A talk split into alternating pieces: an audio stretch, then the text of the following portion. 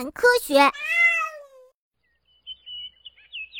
啾啾，没成想在这么高的树上，竟然会有这么好吃的果实，嘿嘿，这都是我的了。哎呀，冬天树木都光秃秃的，但是呀，偶尔会在树枝上看到一抹绿色。这些绿色的植物呀，就是胡寄生。胡寄生一般寄生在高大的栗子树、赤杨、大叶栗、朴树和榉树等树木的树枝上。那么，胡寄生是怎么在那么高的树枝上生根发芽的呢？胡寄生呀，一年四季都是绿色的，是常绿植物，会寄生在大栗树、色赤杨和朴树等树木的高枝上。冬天的时候呀，胡寄生的叶子和枝干也是绿色的，所以呢，很是显眼。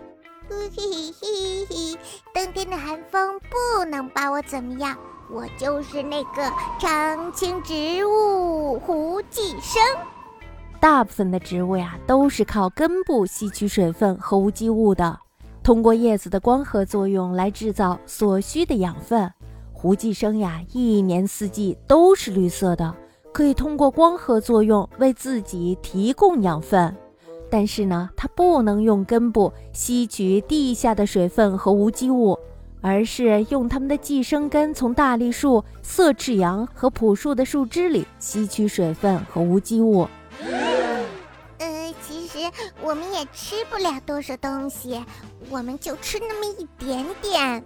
谢寄生不能把根部伸到土壤里，所以呢，如果离开了寄生的树木，它们就会马上枯萎。